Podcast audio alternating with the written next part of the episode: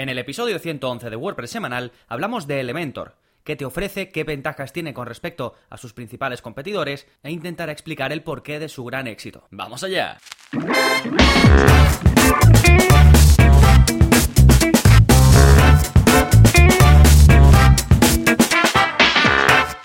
Hola, hola, soy Gonzalo de Gonzalo Navarro.es y bienvenidos a WordPress Semanal, el podcast en el que aprendes WordPress de principio a fin, porque ya sabes que no hay mayor satisfacción ni mejor inversión que la de crear y gestionar tu propia página web con WordPress. Y como no, hoy vamos a hablar de una forma en la que la puedes gestionar mejor. Vamos a hablar de un constructor visual que están muy de moda, que mucha gente los utiliza y hay muchos en el mercado. Pues ahora vamos a hablar en este episodio de uno de los más populares que lleva relativamente poco tiempo, pero que ha entrado con muchísima fuerza, que tiene ya muchísimos adeptos y hoy vamos a ver el por qué. Pero antes os voy a comentar qué está pasando en gonzalonavarro.es esta semana, qué tenéis disponible en mi web. En primer lugar, como cada semana, un nuevo vídeo de la zona código, que ya sabéis si sois suscriptores tenéis acceso a todos los vídeos de la zona código. Este es el vídeo, eh, vamos a verlo un momento que lo abra, es el vídeo 62. Yo os enseño a crear degradados con CSS en WordPress. Por ejemplo, si habéis visto las cajas destacadas que yo tengo en mi web, por ejemplo, en este mismo episodio al final podéis ver una de ellas, o si vais al enlace que os dejo de, de esta clase de la zona código, también podéis ver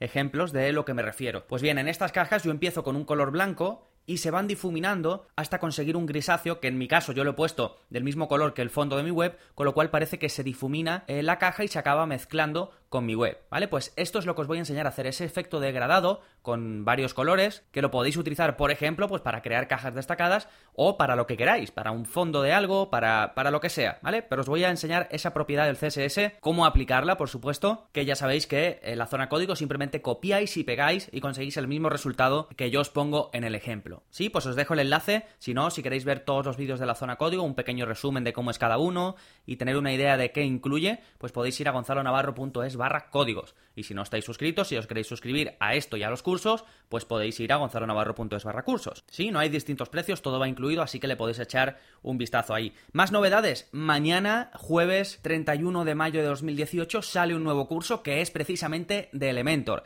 Es un curso que me habéis pedido muchísimo y que os va a encantar porque lo vemos absolutamente todo, ¿vale? Después hablaremos un poquito más de qué incluye el curso. Entonces, estas son las novedades que hay en gonzalonavarro.es. Saltamos ahora al plugin de la semana, que es para conseguir un IVA automático y correcto para los países de la Unión Europea en WooCommerce. El plugin se llama WooCommerce EU VAT Compliance y te permite cumplir con la ley de forma sencilla a nivel de la Unión Europea en lo que al IVA se refiere. Y más concretamente para los productos digitales, porque todos los productos digitales que se venden en Europa están bajo una ley en la que se debe aplicar el IVA de cada país de la Unión Europea, ¿vale? Aunque el comprador no venda desde la UE, desde la Unión Europea. Entonces, esto, tú ponerlo y buscarlo y todo el rollo es, pues es muy tedioso. Además, si el IVA va cambiando, tú lo tienes que cambiar. Pues el plugin, el plugin lo que te hace es que te aplica el IVA correspondiente para cada país de forma automática ¿Vale? Y además, si el IVA cambia, se actualiza y además geolocaliza y guarda las IPs de los visitantes, con lo cual te muestra con mucha facilidad a cada usuario en concreto el precio correcto con el IVA ya incluido, el IVA para ese país, ¿sí? Así que si vendes productos digitales y los vendes pues a otros países eh, de Europa, esta solución es perfecta. Además, el plugin ha ido mejorando porque antes tú tenías que incluir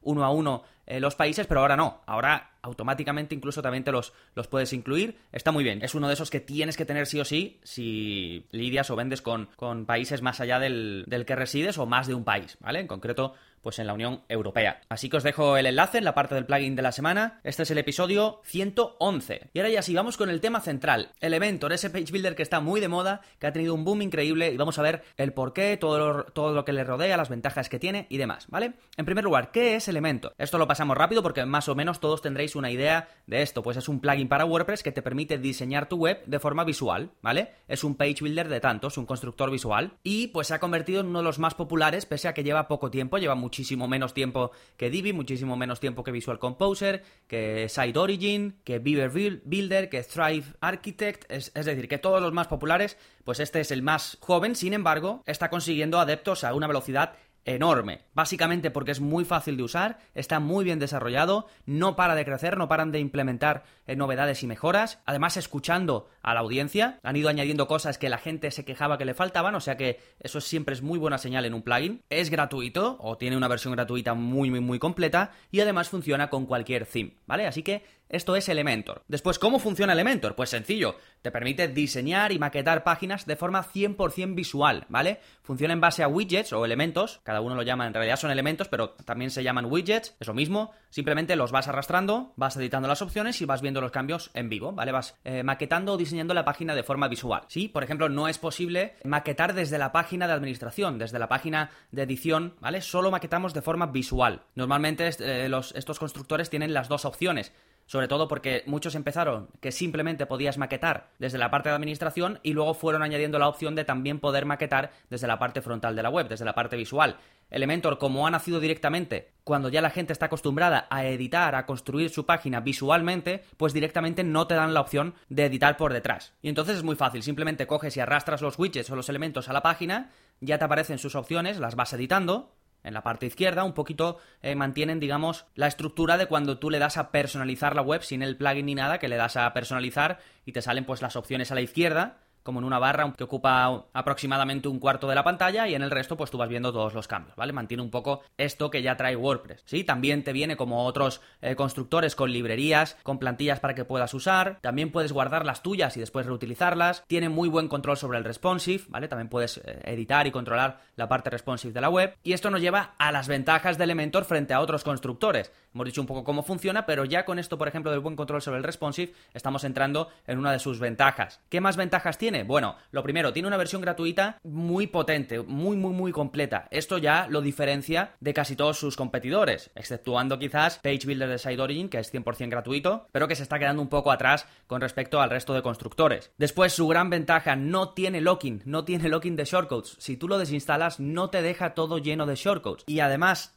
todo lo que te pueda mantener, te lo mantiene. Es decir, si tú has insertado imágenes, eh, títulos, párrafos, casi todo lo que insertas, lo pone en tu web con buen código, con buen código HTML, buen código CSS. ¿Qué pasa? Que cuando eliminas el plugin, ese código HTML y CSS sigue quedándose. A ver, vas a perder cosas. Si por ejemplo has puesto eh, cosas en tres columnas esto lo hace Elementor con unas clases que añade. Si quitamos Elementor, esas clases se van, pero las imágenes van a seguir ahí. El texto que hayas puesto va a seguir ahí. Y lo más importante, no va a dejar rastro alguno de shortcodes ni de código raro. ¿Por qué? Porque no lo usa, ¿vale? Si tú usas, por ejemplo, Divi o, por ejemplo, eh, Visual Composer, te das cuenta que si lo desactivas se te queda todo lleno de shortcodes. Todas las páginas en las que lo hayas usado van a estar llenas de shortcodes. Pues esto no pasa con Elementor, ¿vale? Elementor usa buen código y cuando lo desactivas te mantiene lo que puede, ¿sí? Así que tienes muchísimo control sobre el diseño sin llenar todo de código extra y de código que después no te sirve para nada. Otra ventaja de Elementor frente a otros constructores es su constructor visual. Como ha nacido con constructor visual, funciona genial. Es súper rápido, yo diría que casi el más rápido, ¿vale? La experiencia es buenísima. Sí, luego tiene otra cosa que me gusta mucho, que antes era una desventaja, pero que lo incorporaron, como yo os decía, escuchan a la gente y van implementando lo que la gente quiere, y es que te han añadido la opción de tú poder eh, empezar a trabajar con una plantilla vacía al 100%. ¿Esto qué te permite? Te permite crear landing pages o páginas de aterrizaje desde cero, ¿vale? Entonces, si aunque solo uses este plugin para crear landings, esto te viene genial, porque empiezas con una página en blanco, en blanco total, ¿eh? No te aparece ni el header ni el footer ni nada. Empiezas con una página en blanco y puedes diseñar tu landing eh, de principio al fin o usar una plantilla y ir modificándola eh, poco a poco. ¿Sí? Entonces, ¿recomiendo Elementor? Pues como te imaginarás, sí. La verdad es que me ha sorprendido muy gratamente, lo he estado Em, utilizando mucho para preparar el curso, me he empapado bien de su funcionamiento y yo que no uso constructores visuales para mi proyecto, ahora tengo que decir que me apetece utilizarlos para determinados eh, casos y seguramente si, porque hay veces que sí lo utilizo, si el cliente quiere después poder diseñar, poder utilizar un maquetador, pues sí lo utilizo. Pero estoy seguro de que de aquí en adelante voy a recomendar Elementor para esos casos, porque la verdad es que, como digo, me ha ganado. Y una de las eh, claves de que me haya ganado es lo bien optimizado que está, lo fácil que es de aprender, el buen código que genera, la ausencia de locking, esto es para mí es súper importante, aunque realmente cuando tú estás usando algo no piensas en que lo vayas a dejar de usar, pero puedes em, al final dejarlo de usar o querer hacer una migración, cambiar de lo que sea, y siempre está bien que tenga el mínimo impacto posible, ¿vale? Lo que pasa es que, pues muchas veces es muy difícil porque si quieres que hacer cosas muy potentes, pues al final tienes que dejar un rastro, pero Elementor ha conseguido dejar el mínimo posible. Y como os decía al principio, pues he preparado el curso de Elementor a petición popular, era uno de los más votados. He disfrutado muchísimo haciendo el curso porque al principio cuando lo preparaba me di cuenta de las posibilidades de Elementor, de lo que me gustaba y luego pues haciendo el curso y enseñándoos eh, cómo utilizarlo, pues también, por supuesto. Y vemos absolutamente todo configuración general, todas las opciones por dentro, cómo preparar tu web para poder usar Elementor, eh, cómo hacer las, digamos, configuraciones a nivel global para después ahorrarnos mucho trabajo eh, cuando diseñemos página y que ya nos salgan pues los colores que queríamos utilizar, las fuentes que vamos a utilizar y no tener que estar cambiándolas eh, todo el rato. Vemos absolutamente todos los widgets, todos y cada uno de ellos, ¿vale? No para que te los tengas que fumar todos uno a uno, sino para que tú puedas y decir, venga, ahora necesito esto, pues vas al curso y consultas ese widget en concreto, no tienes que ver un vídeo larguísimo eh, con todos esos widgets, ¿vale? Os dejo vídeos pequeñitos para cada widget. Luego también vemos consejos sobre cómo usar elementos de forma más productiva, en definitiva, cómo hacer cositas también más avanzadas. Incluso vemos algunas extensiones gratuitas que extienden aún más todo lo que puedes hacer con Elementor, ¿vale? Es un curso completísimo. Os dejo el enlace en la parte de enlaces. Y si estáis escuchando hoy miércoles 30 de mayo este episodio, eh, sabed que no sale hasta el 31, ¿vale? No sale hasta mañana jueves 31 de mayo, pero os dejo el enlace de todas formas, ¿vale? Además tenéis disponible el curso de Page Builder de Site Origin, que este es uno de los primeros cursos que creé. Tenéis disponible el curso de Divi, por supuesto, en el caso pues de que queráis comparar o de que prefiráis em, alguno de esos otros constructores. Así que ya para cerrar, eh, si buscas un constructor visual y no estás muy metido en el uso de los otros más populares, como he comentado antes, Divi Visual Composer, eh, Thrive Architect, Page Builder Site Origin, Beaver Builder, ¿vale? Si ya usas estos y estás muy metido, si ya los controlas muy bien y los usas mucho, pues quizás no quieras cambiar. Pero si no, vas a empezar o quieres cambiar, seguramente mi recomendación, habría que ver el caso, sería Elementor. Incluso si sabes CSS, pero quieres facilidad a la hora de crear una landing, o te falta muchas veces imaginación, que